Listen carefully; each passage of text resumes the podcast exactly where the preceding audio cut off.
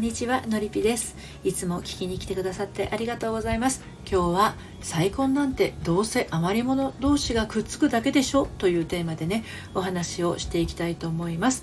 改めまして恋愛の改革セラピストをしているのりぴと申します。恋愛や人生に悩む女性の心の進路相談をしたり自分史上最高の私研究室という大人女子のためのオンラインサロンを運営しています。サロンは現在初月無料でご利用できます。概要欄から遊びにいらしてください。ということで今日も早速参りましょう。で再婚なんてどうせ余り物同士がくっつくだけでしょ？ってね。これどういう人が言うセリフかっていうと再婚を考えている人だったりするんですよ。うん。まあ、この後にはだから再婚の婚活は難しいっていう言葉が続くんですけどね。余り物同士っていう発想あなたはしていませんか？そこにはですねいくつかの拗ねた考え方とか感じ方が潜んでいたりします。例えばこんな感じですね。どうせ私なんてっていう自分を下に見るような気持ち。どんなに私が頑張ったってっていう自分への諦めの気持ち。それから結局周りに私に会う人いないしっていう、まあ、視野を狭めるような気持ちですね。この言葉の影響力ってものすごくてですねそれはやがてそういった現実を確実に引き寄せてしまいます。いつだってあなたの周りにはあなたにぴったりのことが起きています。自分を虐げていればその現実が強まってあなたを虐げる人が現れてしまいますね。で自分を責めていればまさにあなたを責める人が現れます。余り物同士がくっつくって考えていたらですね余り物と感じる人が現れちゃうんですね。はい、で今日も3つに分けてお話をしていきます。1つ目が余り物同士って思ってる人はやばい。2つ目はその発想が負のオーラを呼び覚ます。怖いですね。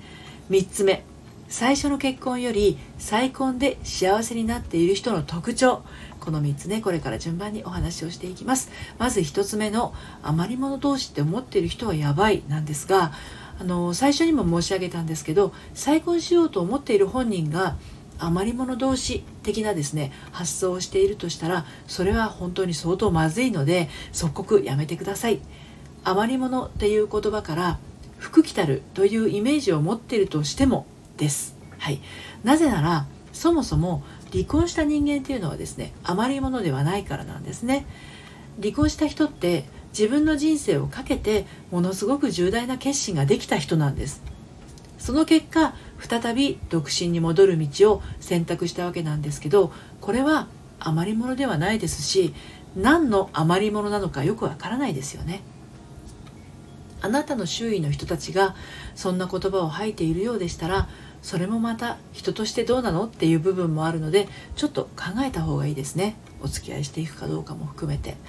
で再婚は前の結婚よりも幸せになると決心した人がするものです。離婚後の独身時代よりもさらにハッピーになるためにするものなんですね。でそこにネガティブ要素を自らくっつけてしまうことはないですよね。はい、で2つ目。その発想が負のオーラを呼び覚ます。なんですが、まあ、引き寄せの法則の話をね時々していますけれど心の中でこだましている言霊がまさにその現実を連れてきます。不安を常に感じて過ごしていたら不安な出来事が起きてやっぱりっていうふうにねやっぱり不安なんだっていうふうに確信しますよね。でこれって不安を常に感じるっていうことをしているので不安なことに注目しているっていう状態なんですね。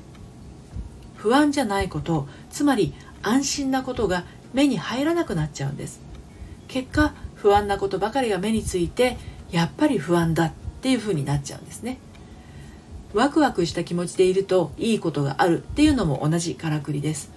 ワクワクすることに注目しているからワクワクに出会いやすくなるっていうことでそしてやっぱりワクワクするっていう風になっていくわけですね。で最初の話に戻すと余り物同士がくっつくっていう言葉から、まあ、どんなイメージをなされているかっていうのがポイントになってきます、まあ、そのイメージにどうせみたいなね意味合いの言葉がくっついていたら要注意ですよっていうことですね。もうそのまんまどうせこの程度とかねどうせ私には誰にも相手にされないようなとかね、まあ、そういうイメージした通りの余り物が目の前に現れちゃうっていうことなんですね。